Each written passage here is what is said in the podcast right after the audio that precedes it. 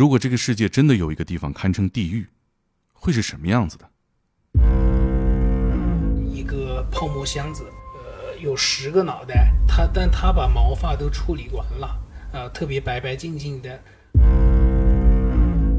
抓着我们的大腿，他把他衣服脱了，在你上蹭，说求他，求让我们给他一点吃的。边境上，不管是人还是动物，其实都被画上了价格。人其实非常残忍的东西。这就是阿树口中的地狱——金三角，横跨三个国家的犯罪天堂。毒品从这里流入中国，价格就会翻三倍。阿树是一名中国边境武警，是守卫国门的战士。他面对这一切的时候，只有十八岁。他在地狱里完成了自己的成人礼。天才捕手计划公众号、天才捕手 FM 小宇宙、喜马拉雅主页搜索“边境阿树”。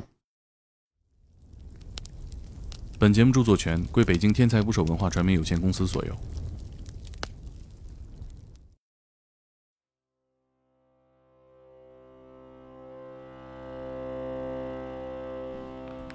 大家好，我是猛哥。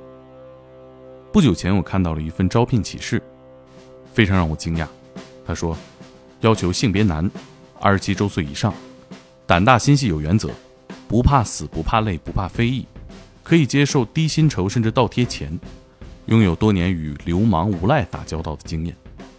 发布者叫翟五一，这看起来挺坑人的一个工作，但是呢，这也几乎是他对自己的介绍。这份低薪酬甚至要倒贴钱的工作。得从他去缅北开始说起。缅北是一个特殊的地方，与中国接壤。这些年呢，经常出现在电诈的新闻里。在缅北的果敢人，其实就是华人。有一年呢，果敢和缅北军政府打仗，很多中国国内的人捐钱，甚至去参军。二十九岁那年，五一也去了缅北。他没有成为士兵，而是成为了救助难民的公益人。但是网上很多人说他是个圣母婊，嘲笑他的人不会知道，从二零一五年至今，为了躲避战乱，缅北有数万的果敢人来到边境线中国的这一侧，有的甚至到了内陆地区生活。如果大家都觉得与自己无关，没有人知道他们是什么后果。以下是五一的故事。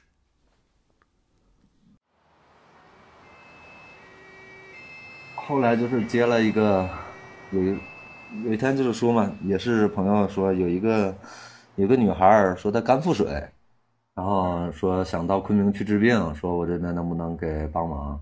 然后当时就把照片也发过来了嘛，这小女孩，嗯，肚子特别大当时，嗯，说在那边治不了嘛，说那行，然后呢我就去了昆明，在医院等嘛，然后她当时过来也挺麻烦的，嗯。他父亲早就去世了，他母亲是来了中国，但是人就消失了。然后他和他弟弟呢，就是被他大伯给收养了，就任何身份证件都没有。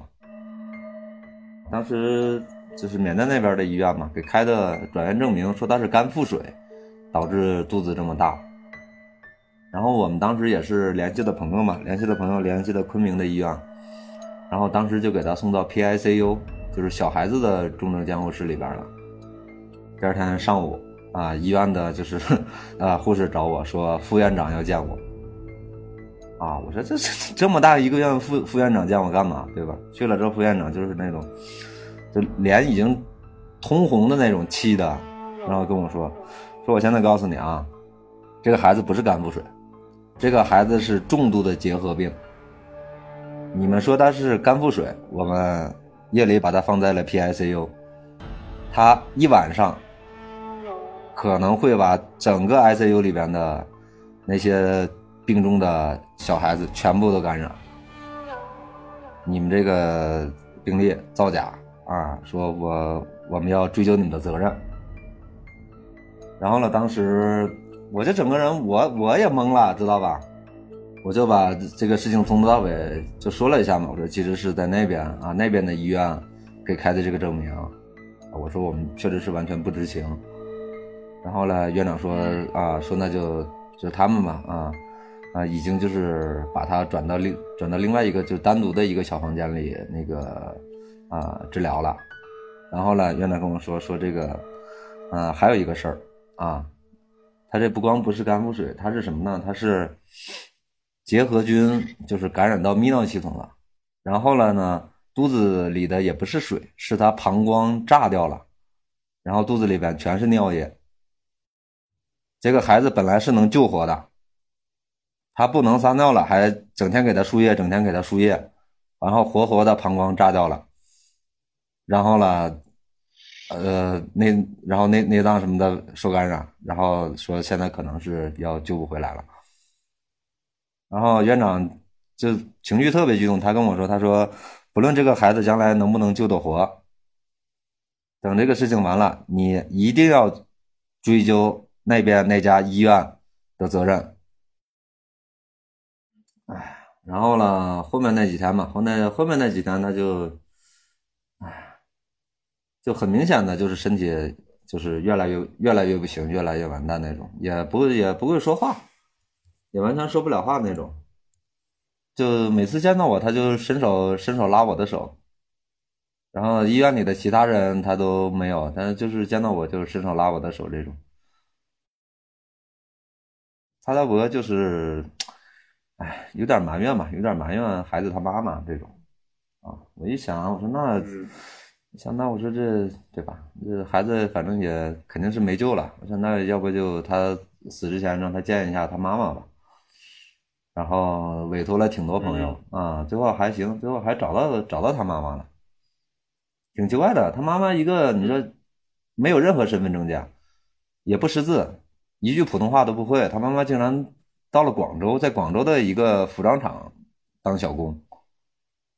然后她妈妈跟她就现在的丈夫嘛，两个就是用了两两天半的时间，然后到了昆明，到了医院，然后呢见到这个孩子，然后她妈妈就就哭呗，然后跟她大伯两个人相互埋怨，然后倒是这个，嗯，这个女孩的现在说算继父吧，啊，那位大哥其实人挺好的啊。一直在医院里跟着，哎，忙前跑后的，然后看到孩子这样，也哭了好几次。这种，后来过了两天吧，然后咱下午医院护士说，那什么，说那个孩子估计估计今天就差不多了啊，说你准备下后事吧。然后呢，我也不知道怎么办啊，然后我就想，那就给孩子就。买买件新衣服是吧？啊，买买双鞋子吧，这种。当时就就就买了个裙子，啊，买了双鞋子，然后买买了俩玩具，然后刚刚进去，然后刚东西刚放下，然后呢，护士呢就出来就说：“哎，说孩子啊没了，说你进来看一看吧。”然后那时候孩子他妈已经就是完全那种动都动不了了，他大伯是不想进去看，然后我跟孩子他爸就进去了。进去了之后，哎呀，反正一看就是已经那样了嘛。你看已经那样了，然后孩子就是他的继父嘛，就把裙子给他穿上了。结果，哎呀，结果我们发现鞋子买小了。就下午出去的时候，我还问他大伯，我说孩子穿多少码？然后他大伯跟我说多少码，我就按照这个码数买的。结果发现按照他大，按照他大伯说的这个码数，鞋子买小了，就这个鞋子就死活穿不进去。哎，然后我们两个就在在那儿，就是一开始情绪还挺，虽然有点难过吧，但是情绪还是稳得住的。后来就我俩就这个鞋子死活穿不进去，就一下不行了。然后他继父就。就趴在那儿，就就哎，就开始哭，说什么从来没有给他买过衣服，走的时候的啊衣服鞋子还是我买的。然后我就在那儿也哭，我说哎呦，我说这这么苦一个孩子，最后我给买双鞋子，我还把鞋子买小了，我也在那儿哭。然后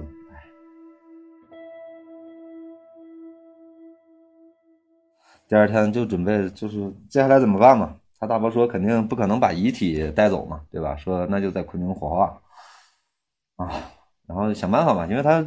不是中国人嘛，然后要火化的话，还要那个缅甸的那个领事馆签字才行。然后我跟他大伯就一块去了，去了之后，他们领事馆的算是个负责人吧，一个缅族人，就不给签，就不给签同意书。然后问他为什么，他说这个，然后他就说他不算我们缅甸人。中间有有有个小女孩，中国一个小女孩是翻译，然后他他说他不算缅甸人。我当时毛了嘛，我说我说他首先不是中国人，他又不算你们缅甸人，他从小在你们缅甸出生的，他不算缅甸人，他是哪里人？然后那个王八蛋又给我来了一句：“他不是我缅族人。”然后我我又压着火，其实我这人脾气特别差，我又压着火，我说：“你如果不签这个字，他就没有办法火化，他可能就永远要在太平间里冻着。”然后他说了一句，就是小小姑娘翻译的是：“我没有办法，那我没有办法。”而且表情是就是那种，哎呀，我到我到现在想起来，我都想给他一拳那种，你知道吗？然后我就指我就直着毛了，对我就指指着他鼻子，我说我操你个妈！我说今天你要是不把这个字给我给我签了，老子他妈今天就跟你拼了！啊，然后他边上有个饮水机嘛，然后我一脚就给那饮水机踹倒了。然后那个当翻译那个小女孩嘛，就是也从旁边听了一下，也知道大概是个什么情况嘛。小女孩就那种算是求了个情嘛，啊，然后呢，这是那个人他签的字。然后后来回去路上嘛，然后。朋友问我事情处理的怎么样，我说这么回事然后那朋友跟我说，哎，说你真的胆子大，说你这闹外国驻华领事馆你是可以判刑的，是跟我说。我说那我不管。对，火化完了，他大伯又不愿意把他骨灰带回去，让我们想办法就埋在中国。那怎么埋嘛，对不对？墓地又买不起。然后我朋友的，我朋友他有一个朋友是在郊区嘛，郊区。嗯，自自费建了一个算养老院那种的，然后呢，也就也也有一小片山嘛那种。他说我跟我朋友说过了，我说朋友说可以埋在他那儿，埋在他们那儿。然后我们去了，去了之后了就，小树林里嘛，我们就也没立碑没什么，就悄悄挖了个坑，挖了个坑就把他就给埋下了。好了，孩子刚埋完，养老院的老人过来闹。三个老太太跑过来说：“哎呀，我们这人还活着呢，你们在我们旁边这埋死孩子不吉利，怎么样？怎么样？怎么样？”我当时真的我就直接直接疯了，知道吗？我当时这我就说嘛，我说这个，哎呀，我说这不是说啊不买墓地什么的，我说这缅甸过来看病的小孩死在这儿了啊。说墓地，你即便说现在没钱，有钱你你买墓地，人家可能也不卖给啊。然后我们说就埋这儿吧。然后你这，对吧？啊，给你们建建养老院的，对吧？那位大善人，人家也同意放在这儿了。然后那帮老太太就是说，哎，不吉利，怎么样？怎么样？怎么样？我后来毛了嘛，我就骂人了嘛。啊，我管他老老老太太多大年纪，我说我说就你们这种人。就活就活该没有子女养，就活该他妈的就烂死在这养老院里边。我说他妈的，我说你们真是啊，一点一点人心都没有吗？怎么着？我骂的特别难听，然后这几个老太太全都哑巴了。然后算是就是说嘛，那就啊，让我们买点什么爆竹呀什么的给放了，然后反正就按照他们说的做了嘛，就安葬在那儿了。他那孩子嘛，孩子他妈妈也回去了，然后他大伯也回缅甸了，然后我留下了，我留了留下了所有的资料嘛，就是他们孩子在缅甸那时候医院 医院的诊断证明那些，我想着还是将来有机会嘛，将来有机会去给，嗯，到那边的话想办法给他孩子要一个说法，我当时想的是。过了，哎呦，过了有半年时间吧，我就去了孩子之前在的那个特区，因为因为我是代表就是中国的公益机构过来的嘛，而且我们后来也给那些地方的学校也捐了嗯上百万的物资嘛，然后也见到了他们的大领导，对，我把情况嘛情况跟大领导也说了，但是 嗯嗯，人家就跟没听见一样嘛。啊，后来有朋友跟我说，说这个那家医院呢是中国人开的，说白了就是国内的莆田系，国内的莆田系医院干不下去了，然后跑到那边去了，跟当地政府买地，这个医院开个二十年，二十年之后，这个医院就整个就送给当地政府。然后朋友跟我说说，这个医院是领导带过来的医院，你是告谁呢？对吧？你这堂下何人状告本官？这事到现在我都没放下。我从一三年开始嘛，就躁郁症嘛。啊，一五一五一六年的时候就是稍微好一点了嘛。然后后面就感觉好很多了，但是这个事情一出就又不行了，每天就吃不下睡不着，然后经常做噩梦，做噩梦就是这个孩子又过来拉我的手啊，然后给他报仇什么的，这样这样那样的。前年的时候是就是埋孩子那儿的嘛，然后我那朋友跟我说说。说就那个养老院里的老人啊，跟公安举报了，然后说要给这个把他牵走，怎么样怎么样，啊，然后我又又去了趟昆明，难受的不行，就是那种就是，哎，我记得晚上十点钟开始喝的吧，喝到早晨五六点，然后怎么上的高铁，怎么。怎么下的火车我都断片了，对，我最后还是在那个在在火车站那个警务站啊醒的，啊，然后了，然后就起来吧，起来就那种追着的，然后就去了，到了那边，哎，也算是吧，也算是把这一年多心里想说的话吧，就在他哎，就在他那小赌婆面前也都跟他说了。但是没办法，买墓地太贵了，而且包括我在内吧，所有人都是这么想的。你给他买墓地的钱，你如果拿去做这个呃结核病的筛查，你可能会筛查出来十几、二十几个，甚至几十个有结核病的孩子。如果早早治疗的话，可能这几十个孩子将来就不会像他这样。这个事情我是二零一五年知道的，当时国内呃新闻还是有一些报道，果敢同盟军又打回老街了嘛，然后又和缅军重新开战，然后果敢就是紧挨着咱们中国的那个云南的临沧市，嗯，像果敢地区，他们是一个高度高度自治的一个地方，就是他们自己可以征税，自己可以立法，也可以自己有自己的军队，说白了就是一个小的国中之国的存在。整个缅甸有一百三十五个民族，然后呢，像果敢啊，果敢族其实就是中国的汉族，在那边叫果敢族啊。他们其实就怎么说，连连二等公民都算不上嘛，他们只能算四等公民，甚至五等公民这种，靠种罂粟啊，靠贩毒这些，以军护毒，以毒养军这种。过了六年之后嘛，一五年的时候就又又带着人又打回来了，当时。他仗打起来之后，当时他同盟军的主席啊，在网上发了一个告全球华人书，啊，就是号召包括中国在内的世界各地的华人，然后给他们捐款捐物。当时还有很多国内的人，然后给他们那个同盟军那边捐钱，啊，还有一两千人跑到边境上啊，甚至说，对，甚至说中国还过去了很多有些退伍士兵啊。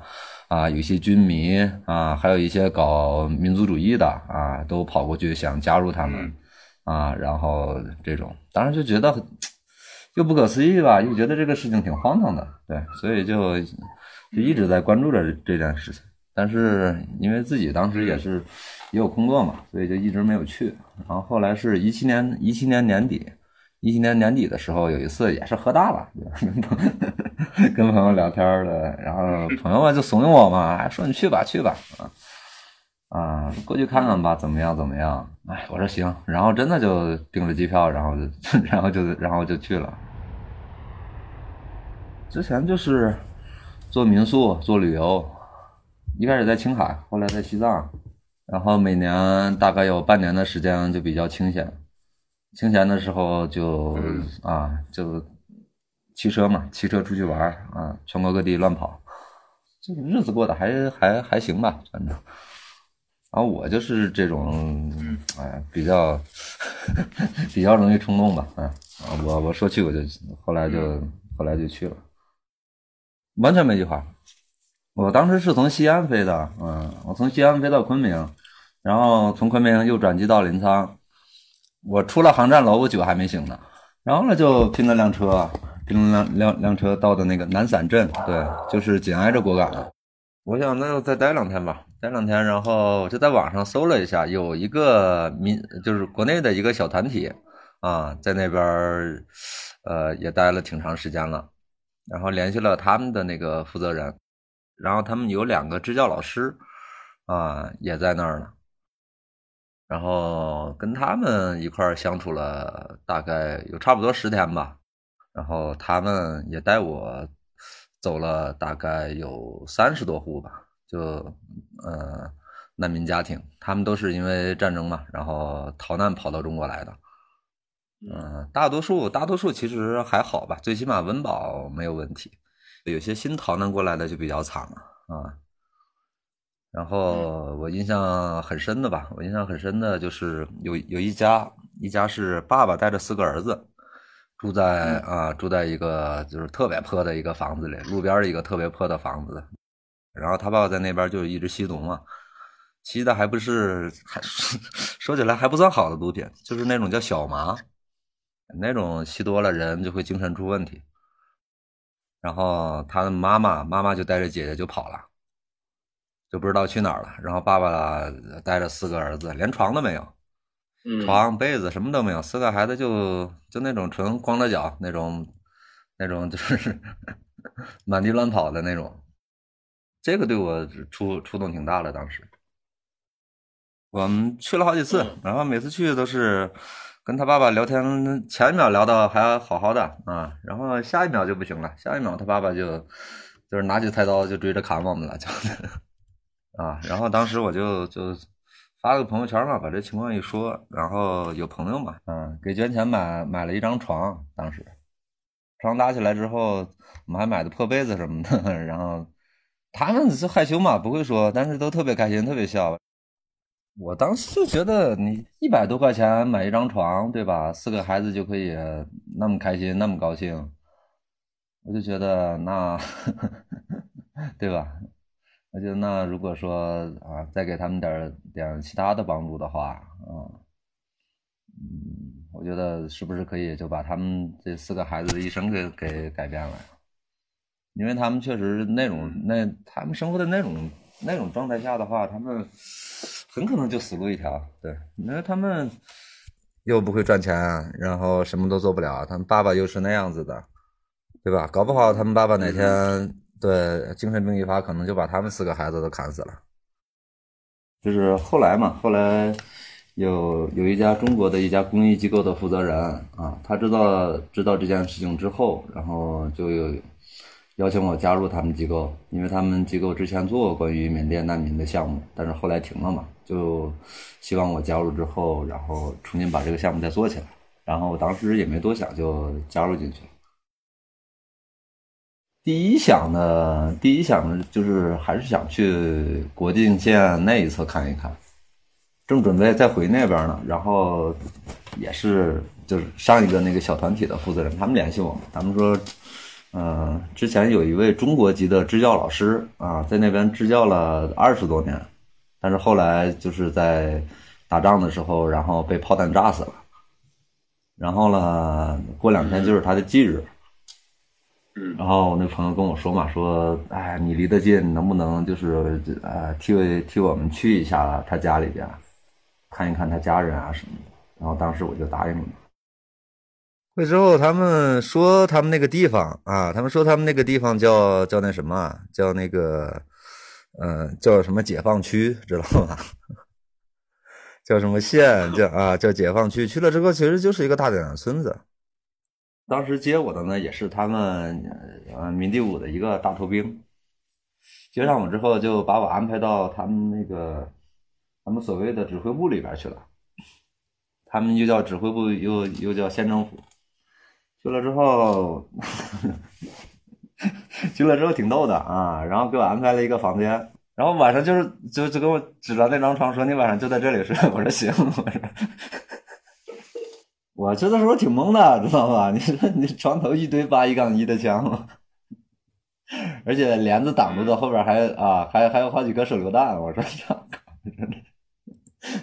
然后跟我说：“哎，你你先休息一会儿啊，然后晚点晚点我们这边的那个处长啊过来见你，怎么样怎么样？”我说：“这他妈谁睡得着，对吧？” 嗯，然后晚上和他们小负责人聊了一下吧，然后他那小负责人一看就是刚吸完毒那种，然后跟我聊天，反正就那种，哎，前言不搭后语，反正就那 就那种吧，啊，一通胡说八道。然后说那我先休息了，然后整个晚上就是啊，他们那几个所谓的那帮领导就一直在打麻将，打了一晚上麻将，一晚上输输赢几万十几万那种。啊，嘴上就平时这种人都是嘛，嘴上跟你聊天的时候，你想在聊什么民族呀、什么国家呀这些啊，其实呢，私下里都是那个德行啊。第二天就带我去他们周边的几个学校去看了看，嗯，环境挺差的，反正那段时间，然后大概有个二十有个二十多天吧，平时就啊，大家捐。捐款捐物，然后呢，我采购发放啊，给附近的那些难难民家庭。比如就是送更多的孩子去上学啊，因为还有很多孩子失学，但是当地学校就不收。然后有些学校也确实是学校特别困难，孩子们给我的感觉也，哎，怎么说啊，就比国内的这些孩子胆子更小。但是比国内比国内的这些孩子更有礼貌，而且对也比较早熟，就是说很小就会懂得一些，啊，现在现在的大人都不懂的一些人情世故，知道吧？很会看人看人眼色，听人语气什么这种。让我啊，对，让我印象最深的就是小杨老师嘛。小杨老师当时就我刚才说的那位老师，他被炸死之后。然后呢，这个小杨老师他当时上五年级，我们学校没有没有老师嘛，然后呢这对，然后这小伙子就做老师了，就是这种，一直做到现在，到现在还是老师。当时刚在那家机构的时候，刚开始的工资有四千三，后来慢慢涨到六千，但是嘛，你知道的，这个好多费用都是不能报销的，都要自己倒贴。我当时工作了将近三年，啊，我到最后算了一下，歪着欠了二十万，啊，然后又离开了那个单位，然后对我们有个朋友嘛，也是之前的合作伙伴，然后他联合了几个人，包括我，啊，然后在昆明做了一家小的机构，也主要是针对缅甸这边难民的，机构小嘛，也背后也没有金主，连工资都没有。就是还是倒贴钱工作。我之前是卖家当。其实国内，国内绝大多数工艺人都是，怎么说吧？对于他们来说，工作都是很幸福的事情，知道吧？你自己对于他们来说，他自己又有成就感，然后呢，其他人呢又觉得哦，又佩服你啊，怎么样怎么样？我状态，我状态每天要死不活呗，每天 贷款打工嘛，嗯。对，那段时间真的就整个人都没办法了，已经每天我那时候到后期，每天就是两倍剂量吃抗抑郁、抗焦虑的药，然后一个多月不出门那种，然后也把就是猫呀狗呀什么的，反正后面的事吧也都也都拖不好了。后来呢，就是也还是朋友们吧，朋友跟我说你别那什么，让我就是出去转转散散心吧。然后当时我就带着我的狗嘛，带着我的狗出去骑了个长途，啊，骑了九个月，骑了一万五千公里。然后路途当中，路途当中有有一位哥哥嘛，嗯，他也知道这些事情，然后他跟我说，他说这样，他说那二十万的外债他帮我还了，然后说你重新开始，然后就是骑完了回来了嘛，回来了。怎么说吧，反正我觉得，既然干这个工作，就肯定开心不了。我就觉得除了这个事情，我别的事任何事情都不想做了。我看不过，我看不过眼这种事情。你想缅甸问题连联合国都解决不了，对吧？永远做不完，这到我死都做不完。我就是觉得他们大多数吧，大多数还是非常的单纯善良这种。虽然有一小部分吧，他们是真的是特别坏的那种，嗯但这都是极少数，没有没有必要太妖魔化他们吧，因为绝大多数老百姓，他们只还都是那些啊种个地，打个工啊，就想普普通通的，就是饿不死就行，过一辈子这种。对，然后成年人嘛，成年人老人我没有办法，我现在只是想就是说这些孩子们吧，嗯，这些逃难到中国来的，我希望他们可以就是可以上个学吧，嗯，哪怕你只是读到小学六年级毕业都可以，然后可以有一份正常的工作。啊，在缅甸那，在缅甸那边的吧，我就希望，看能不能，因为我们现在也有嘛，也有也有我们资助的学校啊，嗯、我们在我们在国馆那边还有一个还有一个学校吧，算是学校，其实就是接收了很多，啊、很多孩子啊，大多数父母都是那种吸毒贩毒，然后有的被枪毙，有的被关起来，然后。啊，孩子就没有人管，没有人要的这些孩子，啊，我们接收过来，我们提供就是给他们提供宿舍嘛，然后给他们一天提供两顿饭，然后给他们联系学校去上学这种，啊，我们就希望那些孩子吧，就不要不要再被抓走去当兵了，就已经上学的不要再被抓走去当兵了，也能健康的顺利的完成小学的学业吧。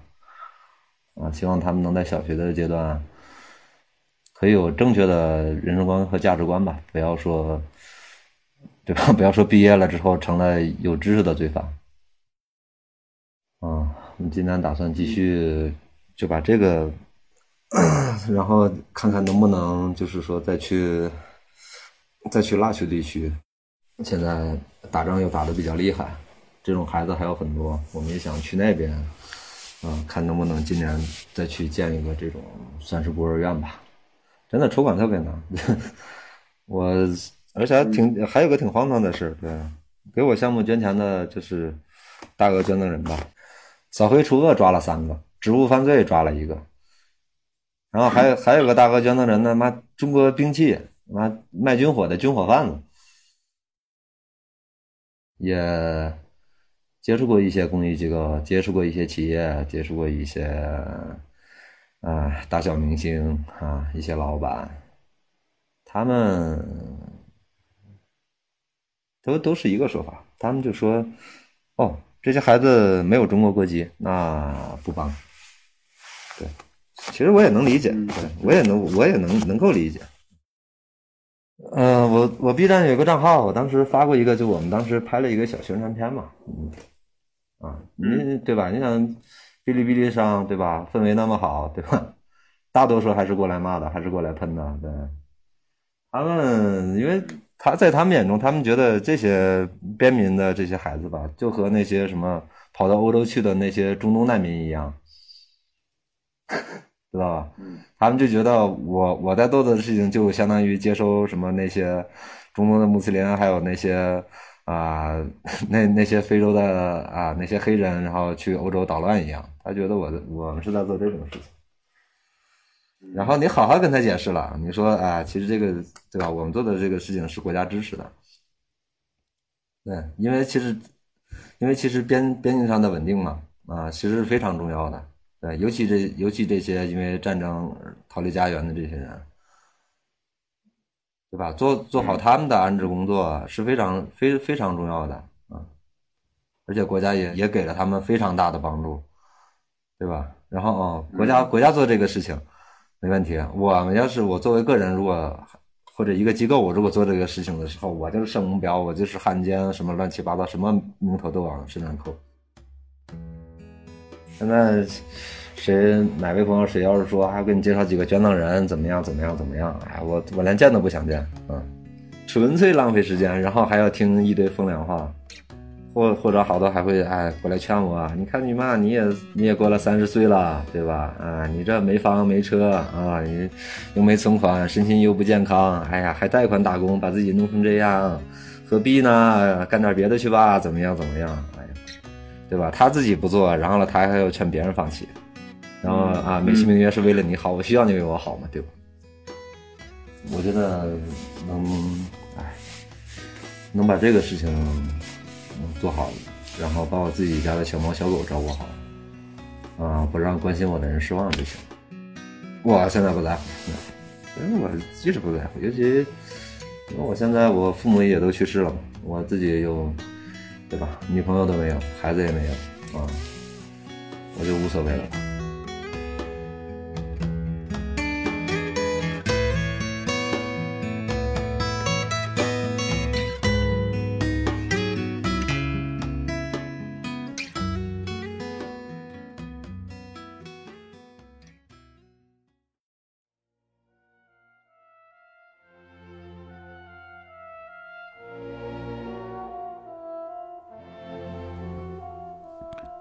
在朋友们的印象里，五一是一个复杂的人。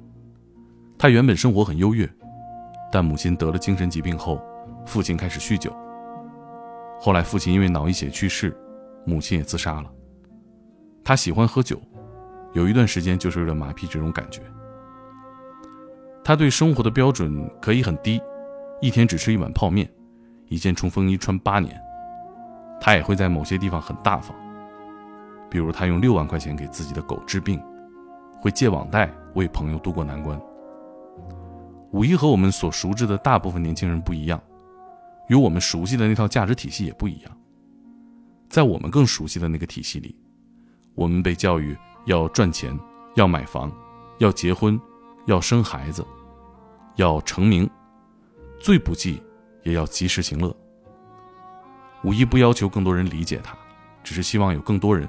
帮助战乱中的孩子，这不仅出于一种善意，也是为了国家能有一个安稳的边境，一个没有毒品和战乱的邻国，最终也会给我们带来好处。